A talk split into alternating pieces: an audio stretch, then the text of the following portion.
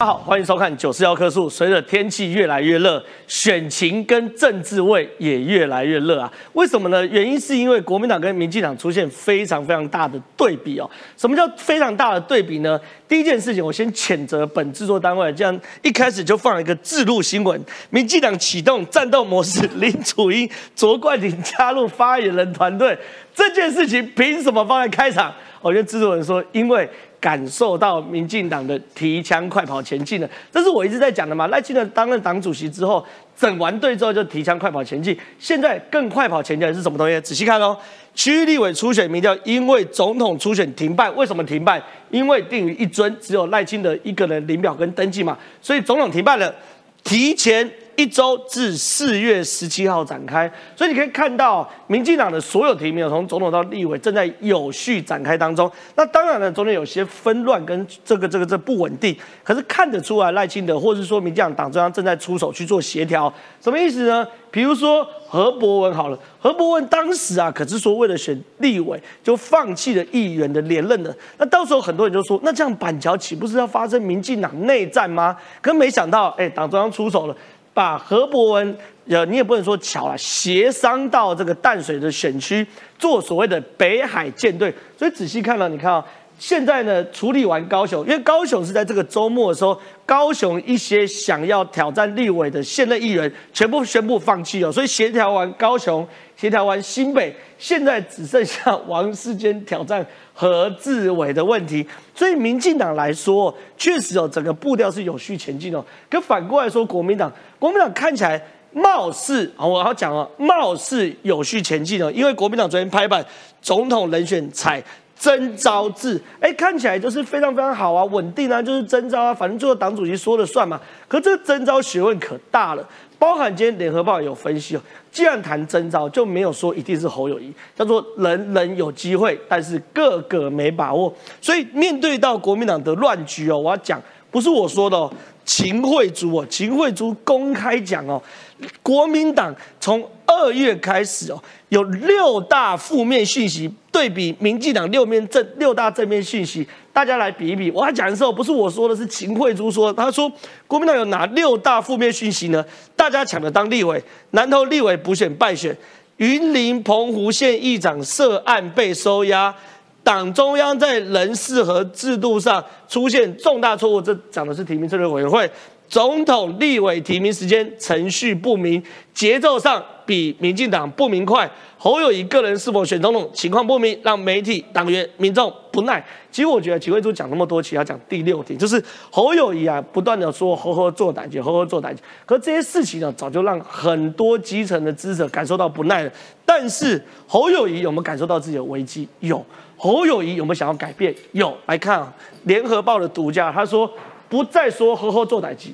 侯友谊关键转折点曝光，侯友谊认为民调是浮云，昨天我们笑过了嘛？这个民调不是浮云，明天是月亮啊，初一十五不一样，浮云不会上上下下，浮云只会不见。所以我们还说连地球科学都不好，但是呢也会担忧，最主要是侯友谊下滑，赖却完全没变，可能显示侯友谊在绕跑的议题上还会脱身。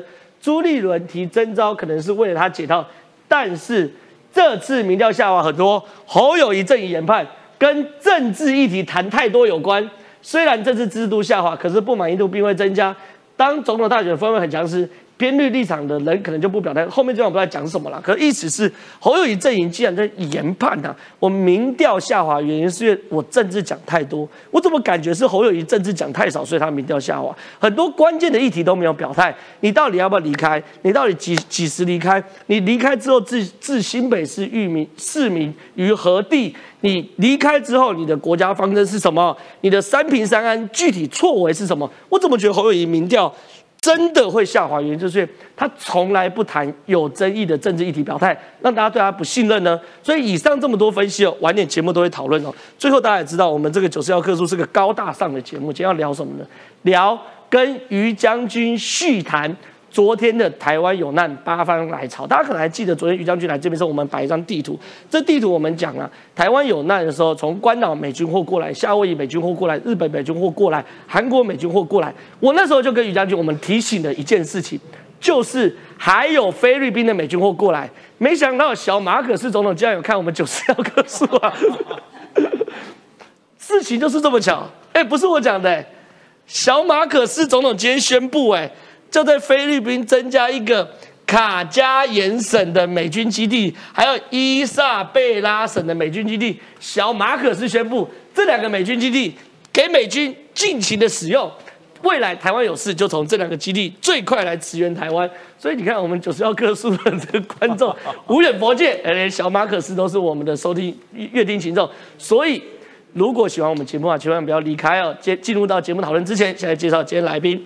第一位是这个将军议员于北辰，北辰将军你好，正好好，大家好。哦，第二位要隆重介绍，升官了。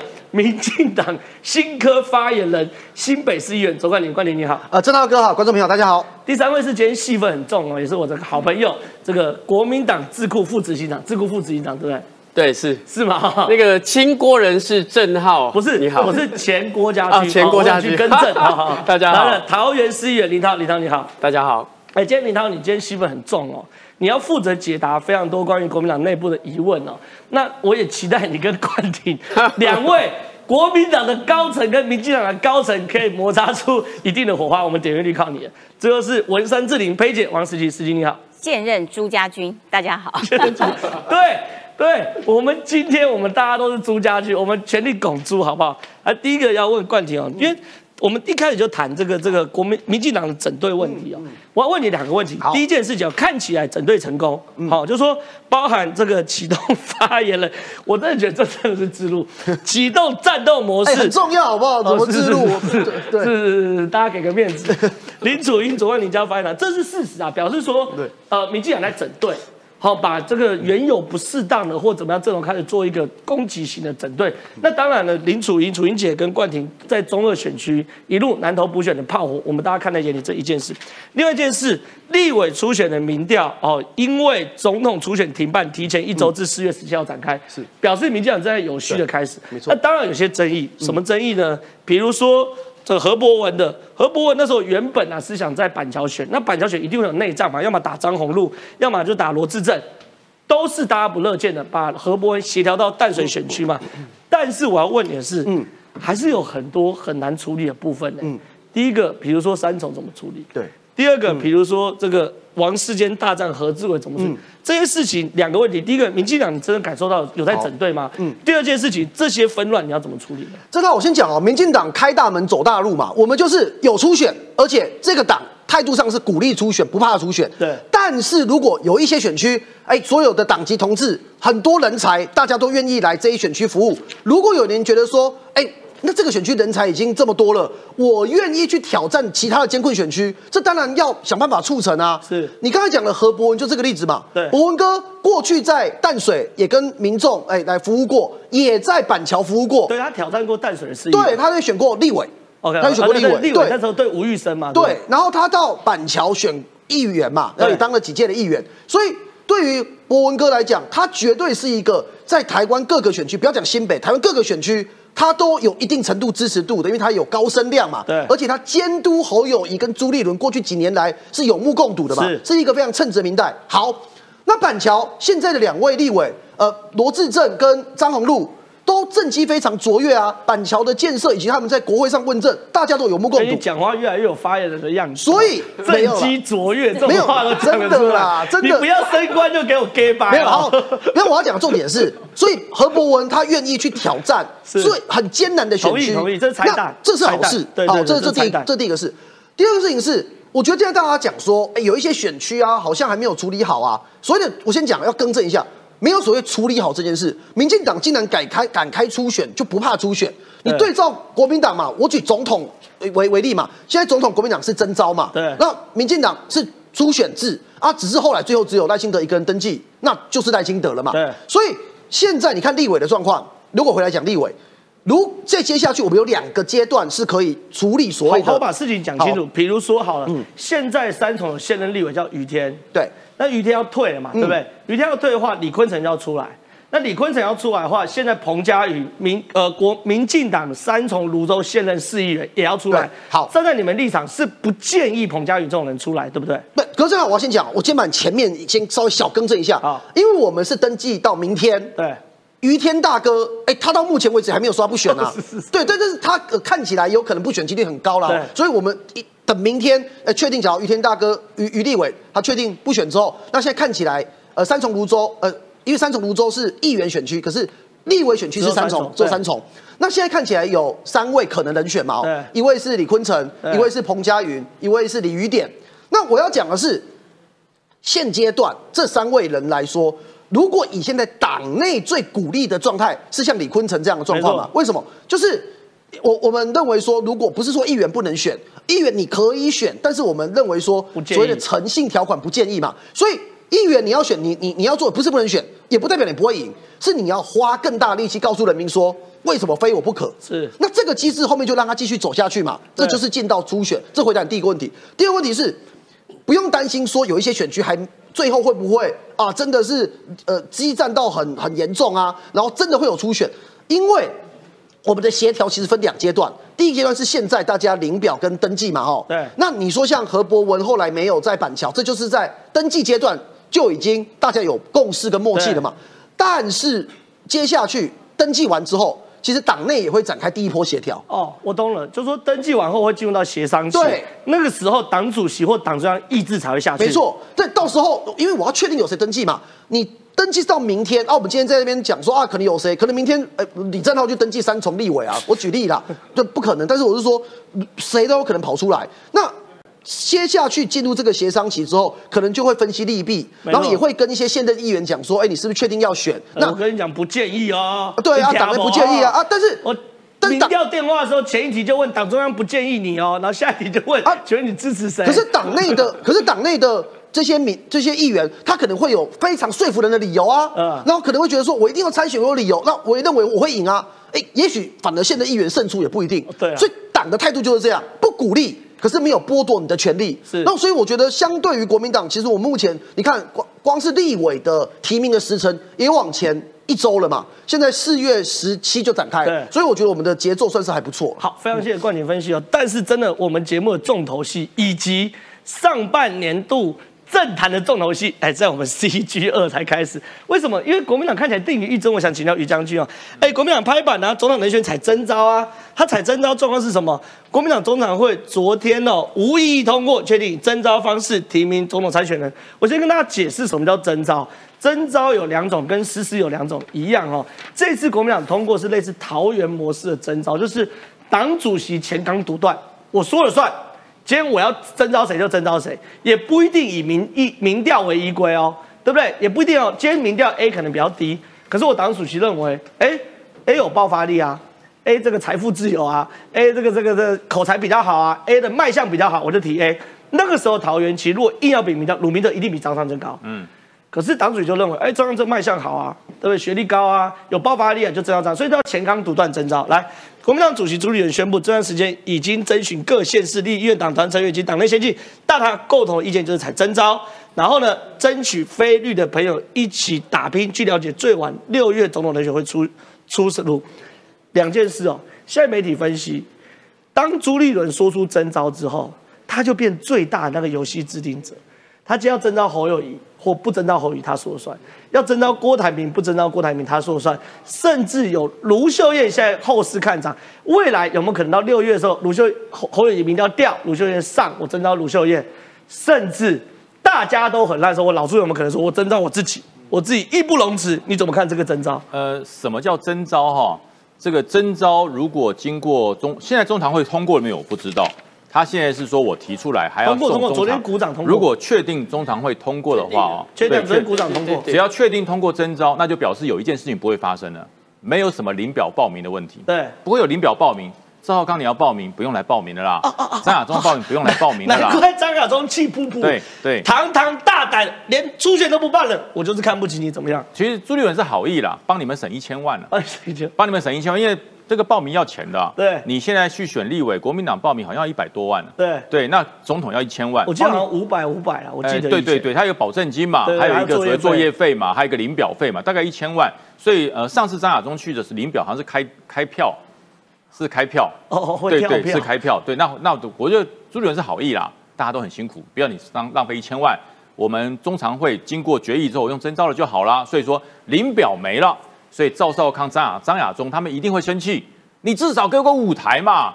像上次吴敦义办的时候，对不对？我记得还在凯道前面，我们并这个所谓反什么鸟笼公投，还让所有的候选人上去讲话、哎还有辩论对讲话，然后公开辩论，至少我选不成，我有个舞台嘛。对，买卖不成仁义在，至少有个舞台在。可是朱立伦看到了二零一九的那个那一段，太不堪了。为什么？因为朱立伦自己也在台上啊。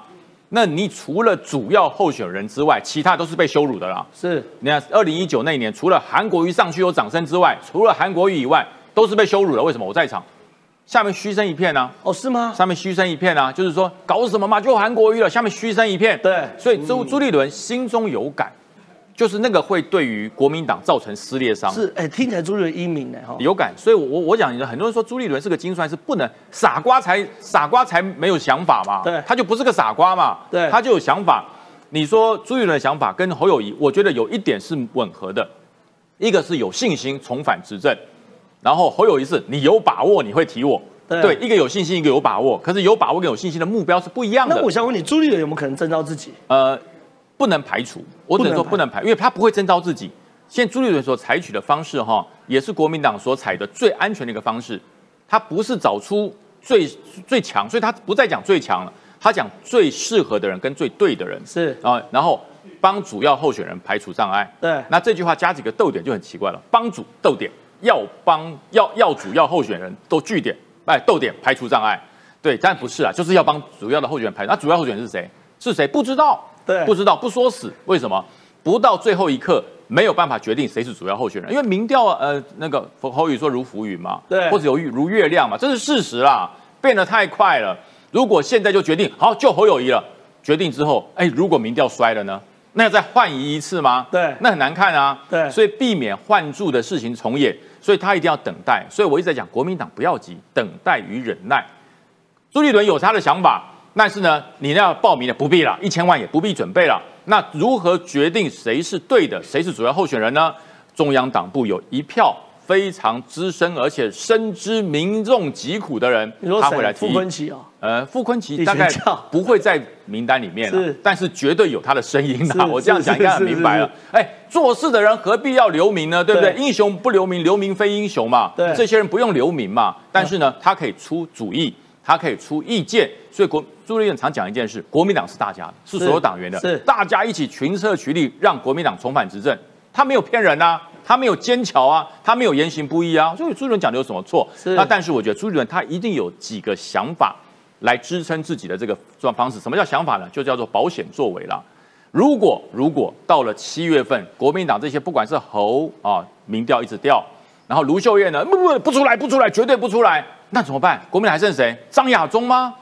那就朱立伦自己的啊。对呀、还是赵少康？是啊哎不好吧？对对，那时候朱立伦是没有办法之下，他才会自己选。是如果有办法，他不会。是哦，如果说那个侯友谊到了七月份还是最强，那就是主要候选人。是如果侯友谊掉下去了不行，那卢秀燕是最强，他也愿意，那就主要候选人。如果都不愿意，还有我还有我在，那那如果你们不愿意，那就算了，那国民党就缺席，不可能嘛，是一定会派人。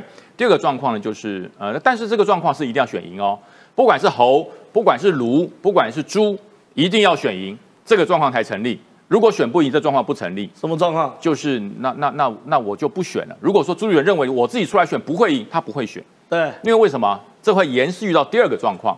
如果自己出来选不会赢，我不如当副手，我不如搭档当副手。所以他提征召之后，大家都要跟他谈。对对对对要么就说，哎，老朱啊，这个呃不是老朱，哎，朱主席啊，因为拜托你征召我，对未来副手是你，我会赢或者说拜托这个这个以后这个行政院长是是你，是是这个这一定要跟他谈我。我会赢。那如果说朱立伦是评估说你们都不会赢，只有我会赢，他才会参选。是如果他评估连自己都不会赢，我告诉你，他会推出主要的候选人。对然后第二个选项就出来了，那我可以我可以当搭档，我也可以不当搭档。对为什么？因为当当搭档不受伤，张善政就证明了嘛。对哎，不受伤，当搭档不受伤，还有未来。那第三个选项是什么？第三个选项就是说，好，不管我也不当搭档，我就纯粹当个 king maker。嗯然后你们当选之后，我来阻隔，我来阻隔，嗯我来操行政权。对对，就是我刚刚讲行政院长选对项，，第四个呢，就是我都不要，我继续当我的主席。可是我继续当我的主席，有一个有一个重点，这个重点就是没有选赢。对没有选，因为我完全没有把自己放进去嘛。那是这一次主要的候选人不够强，是党不够努力，那我要继续下来承担，他会继续做主席。是对，所以说这几个选项都如果成立的话，朱立伦不会输，是，他不伤不受伤。可是如果是像韩国瑜那次，他硬是要出来选，毛起来出来选，没选上那一定重伤。对你看韩国瑜摔得多惨。对对，所以说朱立伦他会把这每一个作为都做好分析。所以说这一段时间在在等什么？在等最佳的候选人出来。是那你说是侯友谊呢，还是朱立伦呢，还是卢秀燕？不知道，是不知道。现在真的不知道。你问你问朱立伦，他也不知道。对因为他可以讲出很多理由说，你现在征召了他，万一他到七月份民调对衰了呢？对难道要换人吗？对对不对？与其如此，一动不如一静，我们继续走下去，先把区域立委搞定。而且呢，这时候还考验一件事：这些天王，你的浮选能力强不强？为什么？党内正在初选。那侯友谊他们都进入了提名委员会，那进来之后呢，你的协调能力强不强？你可不可以像高雄一样，对不对？把所有的候选人都劝退？对你可不可以像淡水一样，直接把这个何伯文弄过去，然后呢，呃，吕孙你没有意见的就可以退选？那国民党有没有办法？你的这些提名委员会、协调委员会的这些组员有没有这种能力？有这种能力，你的民调又最高，才表示你是会最强。所以正在考核啊，哦，正在同步在考核。对，否则找出来一个人，他只顾自己，他不会带小鸡，这种人不是国民党要的。是所以朱立伦用心良苦，大家千万不要骂他了。我觉得哈，朱立伦可以慢慢经营，总有那么一天呐、对不对？会会会等到你。大家都是朱家军。我想问一下林涛涛哥，现在状况是这样，就是两派说法。我坦白讲，因为昨天才征招的时候，有一派说法是，哇，那侯友一定于一尊的嘛，这就是为他而设的嘛。另外一派说法是，那郭台铭大家都有机会啊，郭台铭有机会啦，卢秀燕有机会啊，甚至张亚中有机会，你不要那么紧张嘛，你民调高一点，你有机会啊。没错，所以第一个党中央态度到底是定于一尊侯友谊，还是人人有机会，个个没把握？这第一个问题。第二个问题，如果你要定于一尊给侯友谊的话，为什么要推到六月？这不是让侯友谊很难看吗？我我先讲一下哈，因为这个冠廷在旁边，我看他在留言哦，非常善尽发言人的职责。他问大家假爸呗啦哈，就我们看到是不是 民进党的第一尊发言人？那为什么这个赖清德副总统现在参与总统有这个来聘这个冠廷为发言人？可能他也觉得国民党比较潜在可能出来的人，哎，侯友谊是一个很有可能的人，你觉得不是我们对不对？所以冠廷，我在冠你出来，你扯民进党干嘛？我帮冠廷做一下广告。我觉得回过头来看一下这个 郑浩讲的这几个问题哦，大家记不记得刚才于将军讲，我特别想起来，在二零一九年的时候，有一个人，有一位党主席，他把初选办法改了十四次。你说吴敦义，好，他改十四次，当时有很多很创意的哦。你现在赶快骂吴敦义，我跟你讲，因为你骂他会忘记。不是 不是，当时候的党主席他就是有私心嘛，他就是改了十四次，而且那时候多少名词，协调式初选、被动式初选、各种初选，就是你知道各种这个冠名副词的初选全部都出来，形容词出来，所以你就知道，在整个初选的过程中，它可能有很多的形式会卡潜在的候选人。对，这是二零一九年的的的给大家很很清楚的样板嘛。你只要初选，你就是有可能有私心，可能有任何办法卡登了多很很多人。所以回到今今年这个朱立伦主席在提名办法，我老实说啦，如果今天才初选，最担心、最麻烦的是谁？来，这个侯市长他可以现在表态吗？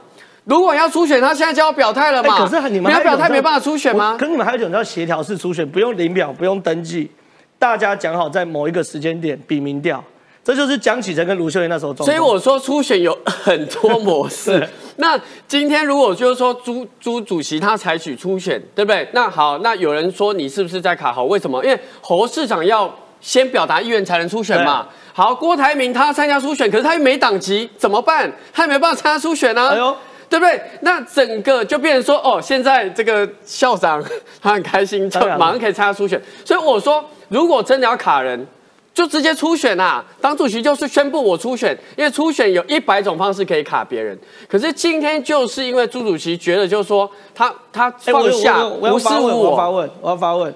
我同意初选有一百种方式可以卡人，可征召只有一种方式可以卡人，就是朱立伦不喜欢。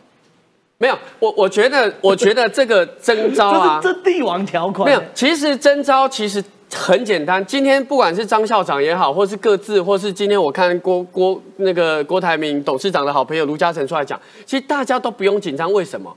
因为征召的办法就是最强的出来。那这个过程中，大家可以让自己变得最强啊！你懂懂对啊张张校长，你也可以在这个过程中让自己变最强，没有人卡你啊。好，那我想问问下一个问题哦，你们认为征召是要把最强的人拱出来吗？那个最强是哪个时间点最强就很很有趣哦。如果此时此刻做民调，侯友宜最强；六月做民调，侯友宜不见得最强，搞不好是卢秀燕最强啊。所以你们的时间点，你们预估在什么时候会比较合理？因为我认为，因为过去哈、如果不要有十四次改变初选的办法，其实往年是四月提办法，五月讨论人选，六月提名嘛。对。那看起来现在党中央昨天直接通过了这个征召的条款，就是因为因应民进党的人选已经定于一尊了嘛，所以我认为现在每一个的这个时程会往前提。对，三月中现在定了征召的呃时辰，定了征召的这样子的格局，那接下来会提具体的办法。是提具体的办法之后，接下来四月就开始讨论人选。我认为搞不好五月底或是五月就会提名这个人选，所以我觉得现在的节奏是非常好的，哦就是说。你你你放在那边嘛，现在还有两个多月的时间，大家就好好把自己变成最强的人。好那大家会说，哎、朱一伦有没有什么事？哎、这两个月这个民调下滑很快，也很难吧？都你们放话的，侯友谊民调下，侯友谊也都你们放话的。其实，其实我觉得今天没联合报的这个说法哈，我要补充一点呐、我认为哦，我认为现在国民党最强的母鸡，当然侯市长是最强的母鸡。那我必须要提的一件事情说，今天不是不谈政治，哎，谈政治了，你的民调下滑。今天是任何的，不管是郭董事长，或是侯侯市长，或任何的潜在的候选人，到最后代表国民党参选的，你都得谈政治，你都得谈政治，而且争议都在你身上。对所以你非得要现在是把你的团队，或是把它跟国民党整个结合起来，做一个作战的模式。我认为这才是最好的解方。任何想要规避政治或规规避争议的做法，我认为现在都不是现在政治可能的方向。好，我想请冠霖补充之前，我必须要帮这个涛哥哦，这个这个刚刚的发言下个结论，就是这个林涛正朱家军在最后的发言的一分钟，还是忍不住捅了侯友宜一刀。我没有 没有啦可是我只是提醒所有潜在的 的候选人没有那个要进入作战的模式。因为对对对林林林涛他在国民党算很权威嘛，智库副执行长，这是非常权威的讲法。但是他的讲法其实我认为他没有捅侯友谊啊，因为真实情形媒体写说，哦，进侯友谊人士讲说是政治议题谈太多，才导致他民调下降。不是政治议题谈太多，是谈太少是吗政治议题谈的太草包。哦，是谈的太烂、太草哦。包。你你能想象一个要当总统候选人的一个新北市长对，没有一个议题可以回答的好的？对，这是我刚刚开场讲的嘛，我很怀疑耶，侯友宜到底有没有病逝感？我们一般讲说一个人生病要有病可是他。做事啦，他比较不会讲好了，我这些。林涛已经很努力在帮侯友谊讲话了，我觉得但他做事的，但我要讲，从刚刚林涛讲的讲法，我我我看听到一个关键的时间点，刚刚是首次哦，在全台湾的媒体第一次有这么权威人士讲出国民党可能征召时间是五月。对这个在没有任何媒体没有曝光，刚才林涛讲出来，这太关键的时间点了。为什么？这代表侯友谊民调持续下滑的状况底下，如果侯友谊没有新的动作，去让他民调下滑的迹象有所改变，那他要下课了，还有两个月的时间。对，代表他民调会继续往下。而哪些人的民调不会改变？朱立伦的民调不会变，郭台铭民调不会变，卢秀燕的民调不会变。对侯友谊民调有没有可能掉到比之前的还要低？这是侯友谊自己要面对的，这是第一个事情。第二个事情是新北市议会开议的时间，如果没有意外，四月二十五开始，一路到七月初。如果五月假设不是征召侯友谊，那一切单纯。五月征召侯友谊什么意思？知道吗？市政总咨询的时间在六月，那侯友谊他就就来就来面对吧。对你那你你你征召你这里边是委员会，你要讲什么？Yes I do，还是说哦我现在不是那个球员兼裁判的，我退出啊？报告主席，我现在是那个中央委员会的委员，为了不要球员兼裁判，我要退出中央委员会啊？那不就你自己自愿要选总统？就这一堆问题都会在四月跟五月面对，所以我我个人觉得，从林涛刚才一席话，当然林涛觉得说会提最强什么，这都是朱立伦的想法嘛。但我的判断哈，这我个人解读，提名侯友谊的几率再往下更低了一点。好，那我想说一句，话，好，没问题。意思。我觉得为什么我会一直觉得应该要往前再加快速度？因为现在民众真的对于国民党赶快提出人选是有期待，是有压力的。所以你可以看到党中央原本不是传出四月要提出这个征召的办法吗？或是初选办法，我们很快就定于尊征召嘛。所以我我觉得我这个说法最重要的基础是民众的期待。我同意，我同意，完全同意，因为我我自始至终不认为国民党可以撑到六月或七月啦。我甚至公开怀疑，我现在讲，我不觉得国民党撑得到五月，我不觉得可以撑到五月底哦。我觉得五月初已经紧。我想问一下十七姐哦，因为昨天呐、这个这个联合报的的的的新闻啊，蓝英总统提名定调采征召前国家军部郭台铭有机会，为什么？因为现在讲嘛，你就要征召叫人人有机会，个个没把握嘛，对不对？对那刚刚林涛也讲嘛，就是征召那个时间点最强的那个人。那关键是时间点嘛，对不对对？你时间点长也不对，短也不对，你此时此刻绝对是侯友宜最强。可是有趣的事情是，卢秀燕在往上爬。对我们我我们来念一个东西哦，这是联也是联合报的独家，卢秀燕民调超越侯友谊，侯以非蓝营总统绝对人选。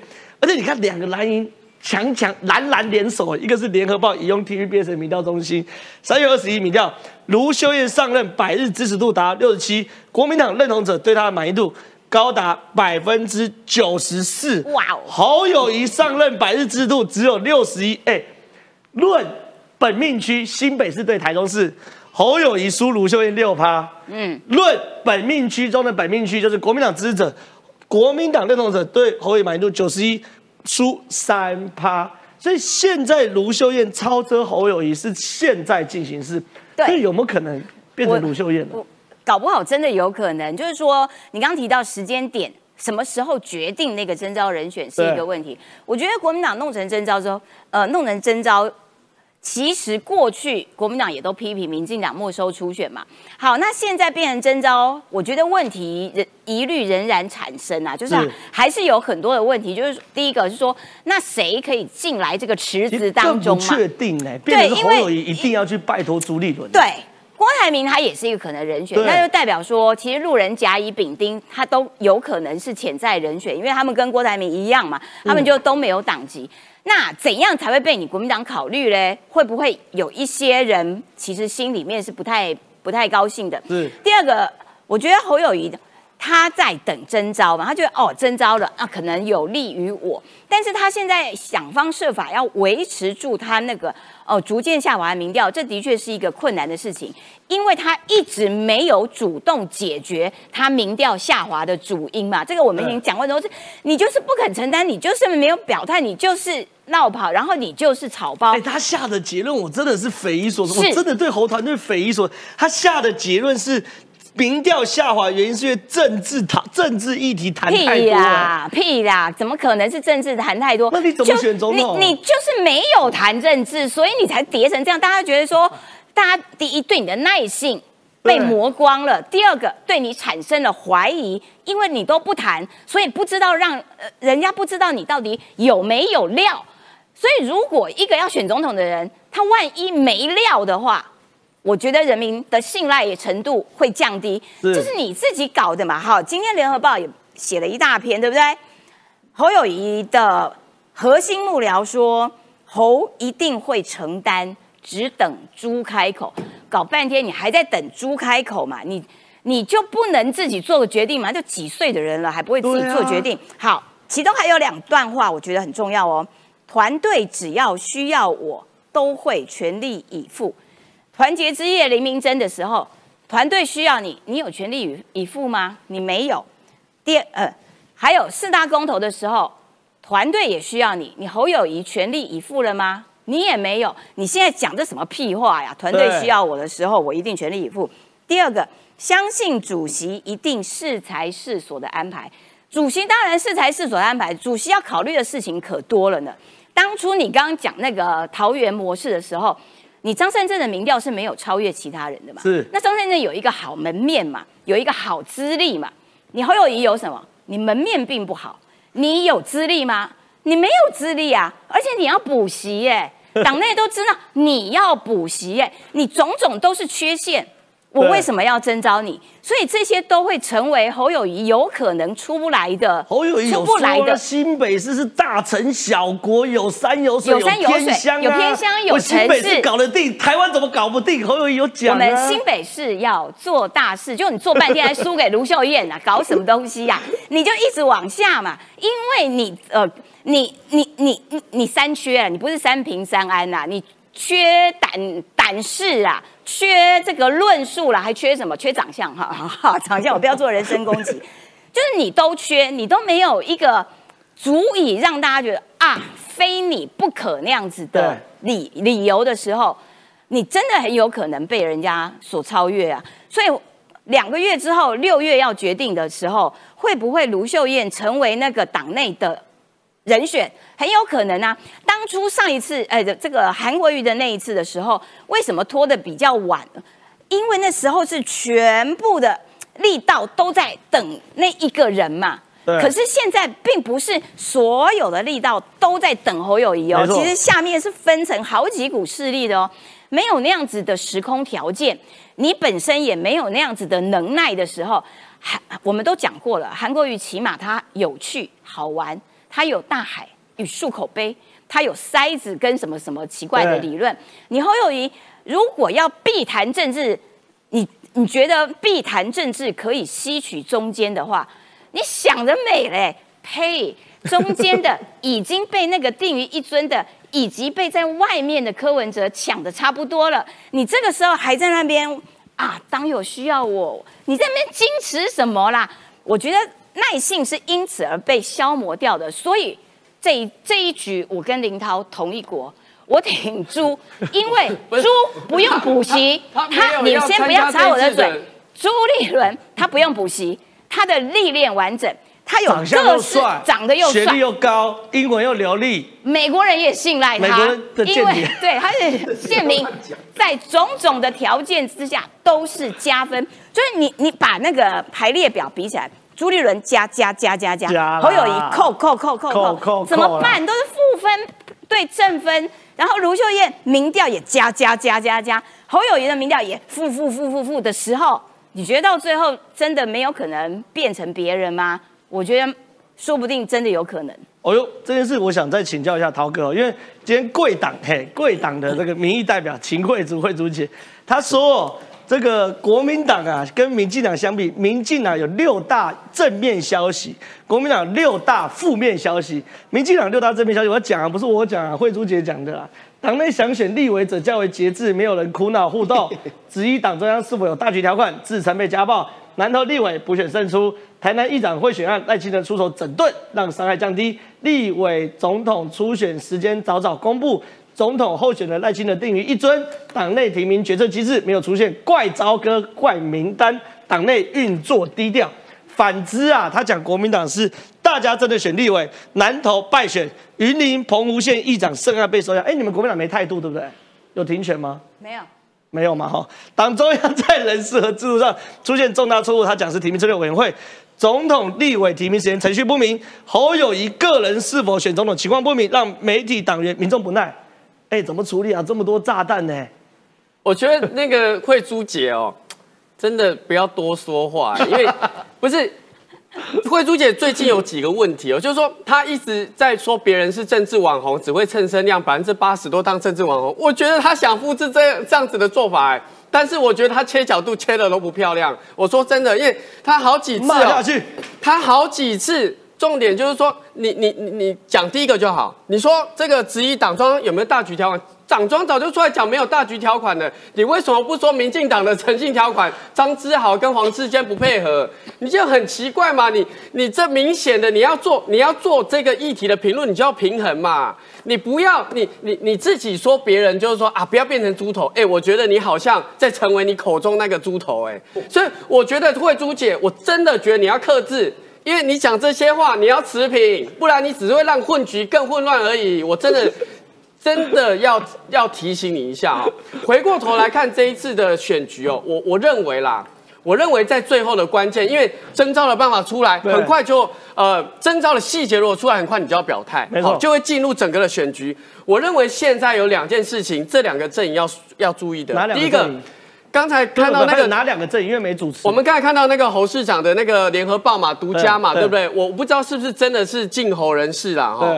但我觉得，如果是说侯市长身边还有这一种觉得这种不用跟争议有关系，或是不用做反击或做回应的，我真的觉得这个幕僚赶快把他开除了。开除了，因为这样子会害了侯市长。侯市长累积这么多的资本，做这么好的事情，民调这么高。如果你一直用这一种基调的话，我认为哦，接下来打选战的时候应该要做调整。第二个是这个郭董事长，今天我看到那个前立委卢嘉诚立委出来帮他讲，我真的觉得说，你不要讲郭郭董事长还更加分，因为你出来讲说这个 这个党中央哦出来办法，我我没有我不予置评呐哈，党中央负全责啊，党中央负全责啊，今天党主席就是朱立伦。他就是提出征召办法，他就是要扛整个国民党。你觉得他不用负责吗？你讲这种好像是说，是这种党中央自己又做决策，自己要扛。哎，你讲这种话真的是为郭郭董事长扣分呢。郭董事长现在稳稳的，好好谈政策就好了。这种旁边的人策略跟整个对现在选局的态度，整个的策略都不明的状况之下，我认为这种少讲话。这个国民党今天今天给林涛一百分，左踢侯友谊，右打郭台铭。没有没有，我是前踹秦惠珠，哇，干这这不得了。不是，我是支持，我是支持我们党内，例如说侯市长，例如说郭董事长，他们站按照自己的节奏。郭董还不是党内哦。对，可是可是这种潜在潜在的，就是总统参选人，但是我觉得旁边这些。就是策略上真的，因为现在的时代不一样了，选局就是你要好好的回应，好好的对垒，好好的澄清，把自己优点凸显，这才是真正选战会胜选的关键。嗯，直接给林涛给林涛按个赞。那我想请请请于将军来到这个这我们电视电视前面来，因为我们现在聊什么？聊。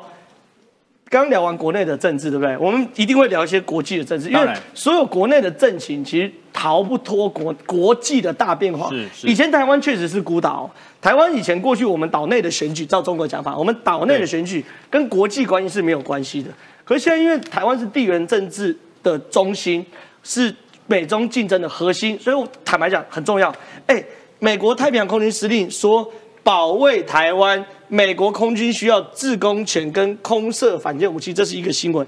另外一个新闻呢，对中国可能武力侵略加强部署，靠近美国，美军将驻吕宋岛北部的军事基地，而且这是小马可是说的嘛，对不对？所以我昨天说我们有看到这张图，我们等下来好好详解一下这张图。所以这两件事情对于台湾来说影响很大。我我讲哈，以一个军种来讲，他绝对在抢什么？抢人、抢资源、抢战力。对，所以说昨天美军的太平洋司令部的司令不是讲了吗？所以在空军怎么能够失常呢？昨天太平洋空舰队就是海军发话，我要挺台湾。对，空军也马上发话，我也要挺台湾。对，是我要钱呐。是你的舰载机还不是飞机？你放在军舰上的飞机还是飞机嘛？最正统的空军在我这里，为什么在冲绳有基地，加索纳有基地？他们有太多的基地。现在他告诉你，我连菲律宾我都可以去了。对，那你就是南北，整个在台湾的南与北都有空军的驻地哦。对，我们来好好讲一下。对，所以我说哈，当菲律宾没有驻地的时候，对台湾有什么影响？我告诉你，因为很简单，只要中国，你发现中国的越界的军机都在这里。都在这里，因为你美军没有驻军嘛。对，你想要过来影响整个战局，你必须要从冲绳绕过来，或者从关岛飞过去，太远了。哦。可是如果菲律宾有呢？哦，我懂了。等下，因为昨天我们特别聊过一张图，就是美国太平洋司令的第七舰队特别说，对台湾有难他们会来，可能从关岛来，可能从夏威夷来。是。另外，我们帮大家补足，日本驻日美军会来，对，驻韩美军也会来，因为驻韩美军的。驻韩美军司令有公开说，是一旦台湾和南海等朝鲜半岛周边地区有事，驻韩美军随时可以出动。现在最后一块拼图就是我们的西南空域这部分，是老共每周在西南空域这边走。对，我们巴士海峡就是老共的潜水艇的水道，我们没有把它堵起来。可今天小马可是看到九十号克数之后，宣布把菲律宾给美军了。菲律宾也会过来，甚至从澳洲也会过来。这叫什么？你知道吗？这叫一个共军越界，各自表述。是，你知道吗？共军的军机不断到台湾西南空域这边跑，我们中华民国空军会认为你在挑衅我。对，我们认为你在侵犯我的这个国格，侵犯我的领土。那么菲律宾在吕宋岛的会怎么解释？你同样在侵略我菲律宾啊！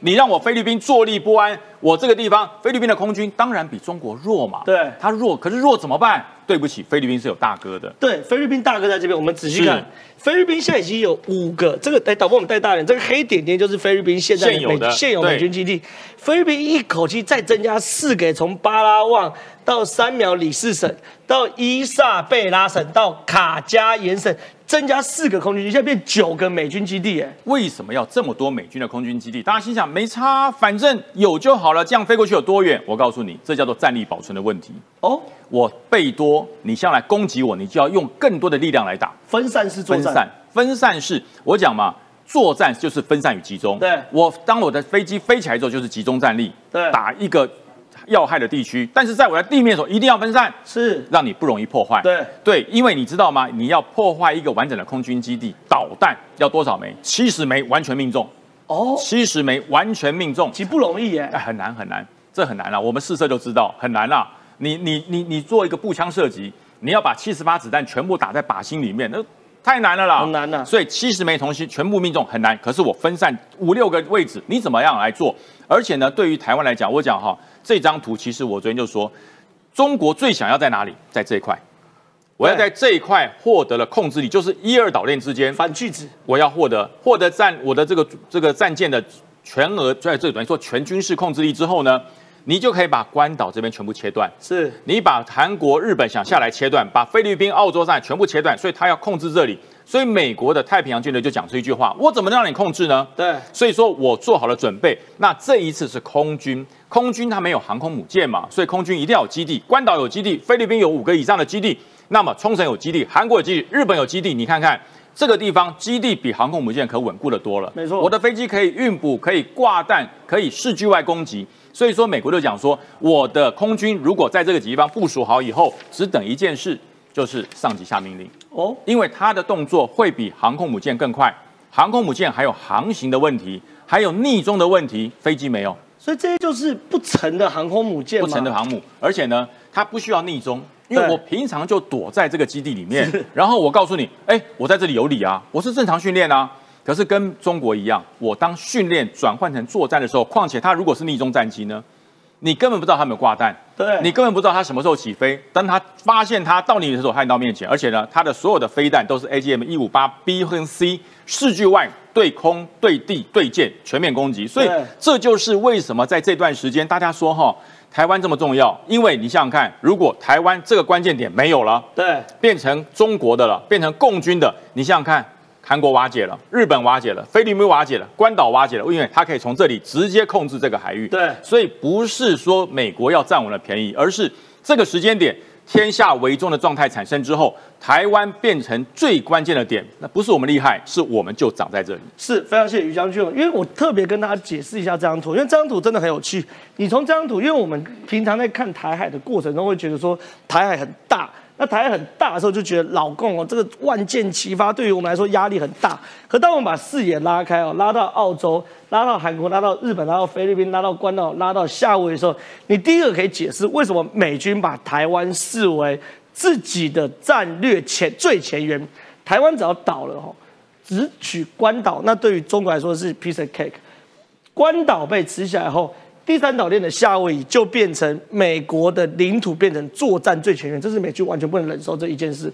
另外一件事，为了把台湾守下来，你可以看到出了多少多少力气哦，韩国啦、日本啊、冲绳啊、菲律宾啊、澳洲啦、关岛啊、夏威夷啊，而且各式各样飞机都部署，所以。不要再跟我谈说什么什么什么弃台论啊，美军不来。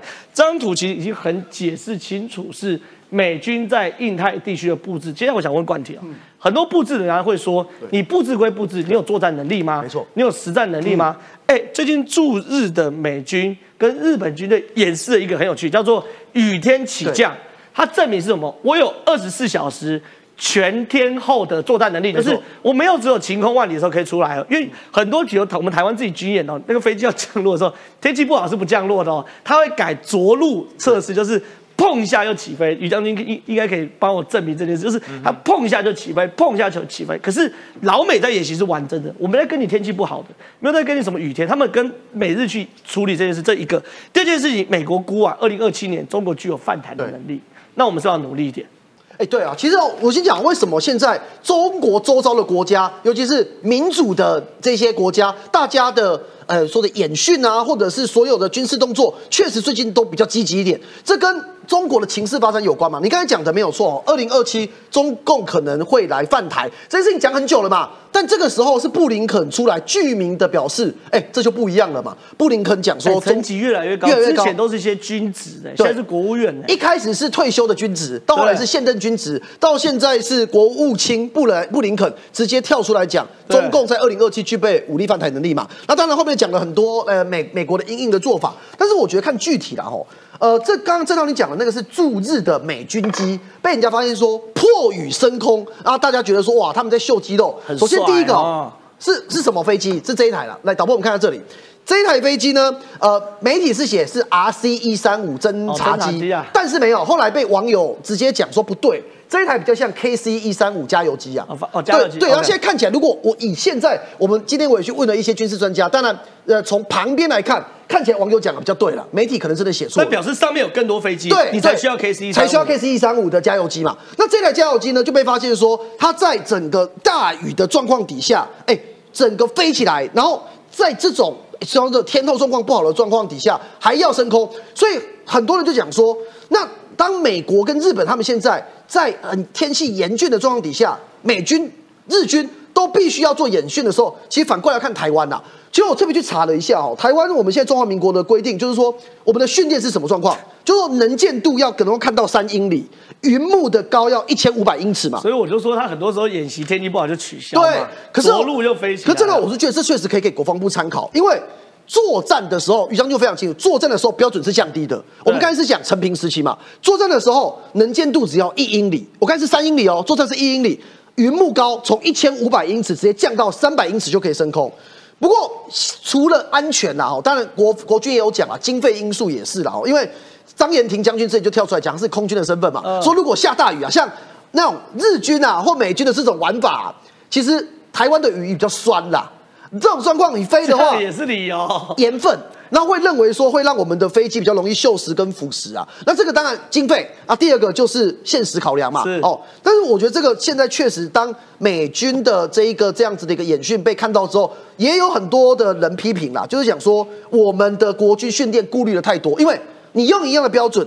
人家下雨天也敢飞，那人家日本也是海岛国家，是人家也有酸雨，那是不是我们因应就是说中国现在可能犯台的时间点提早，我们要不要做调整？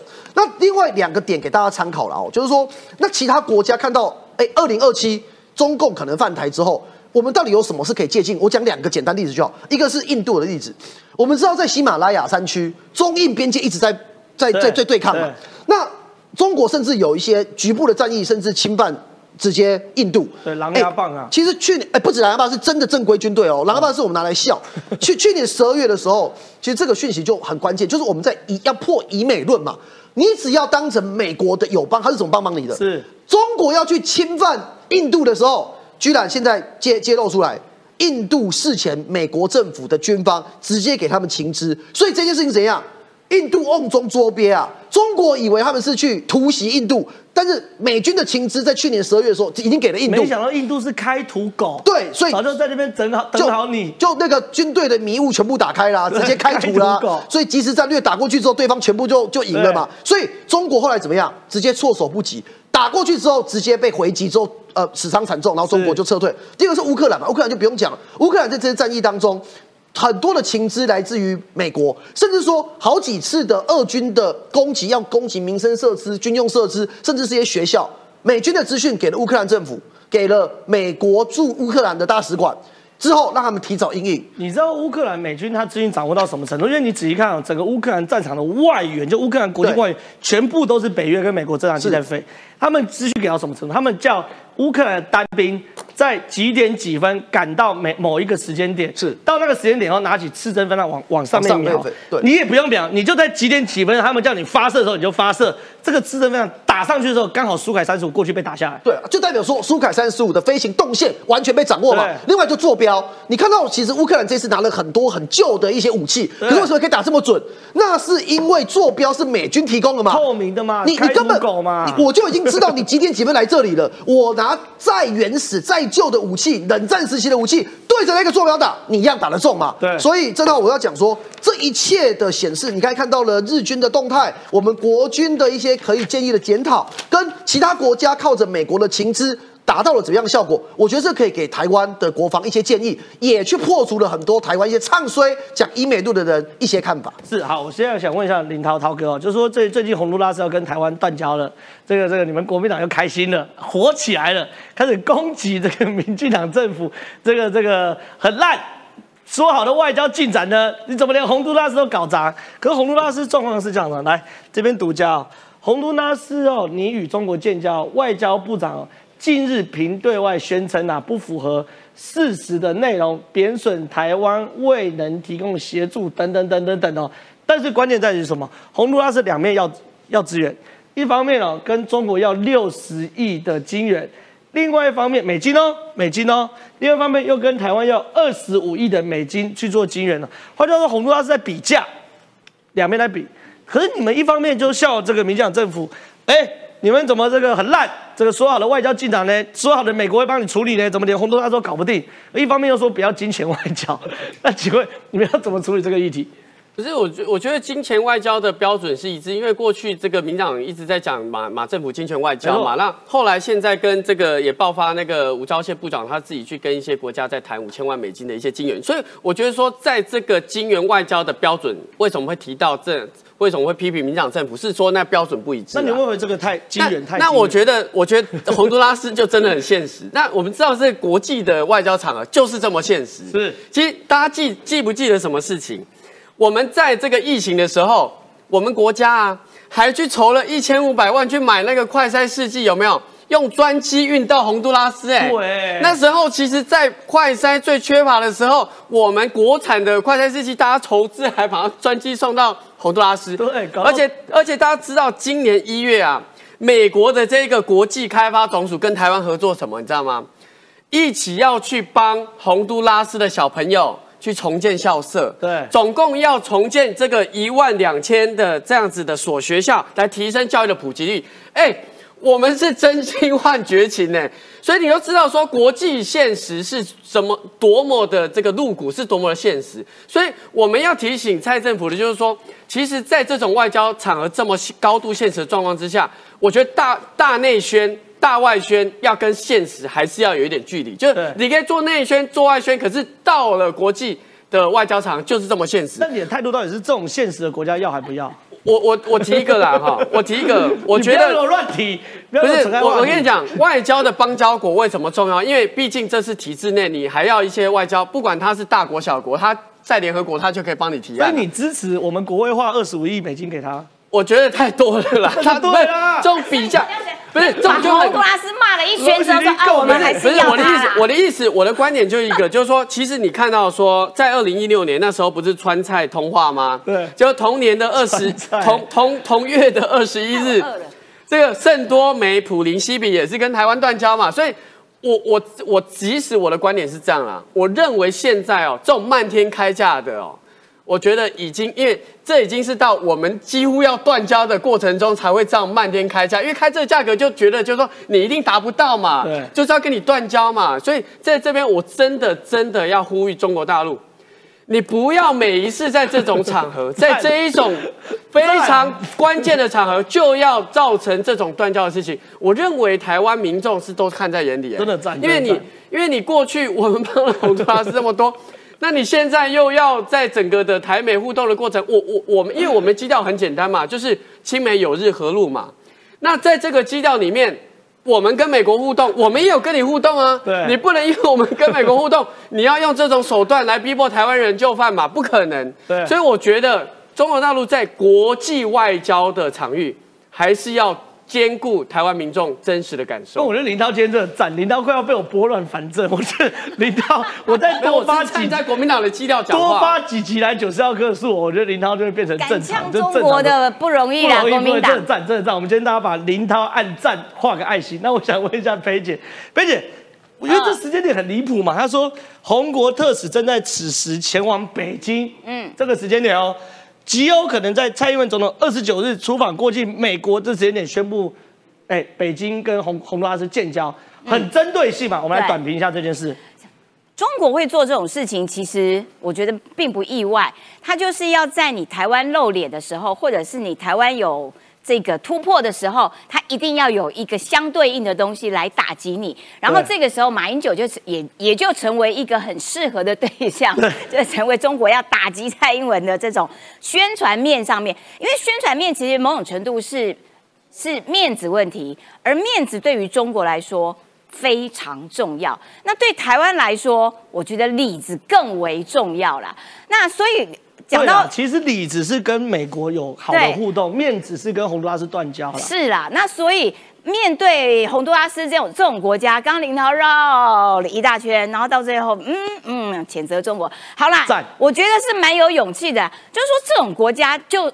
算了，然后中国每周而复始，每一次都使用同样的方式来把台湾的邦交国一个一个都挖走。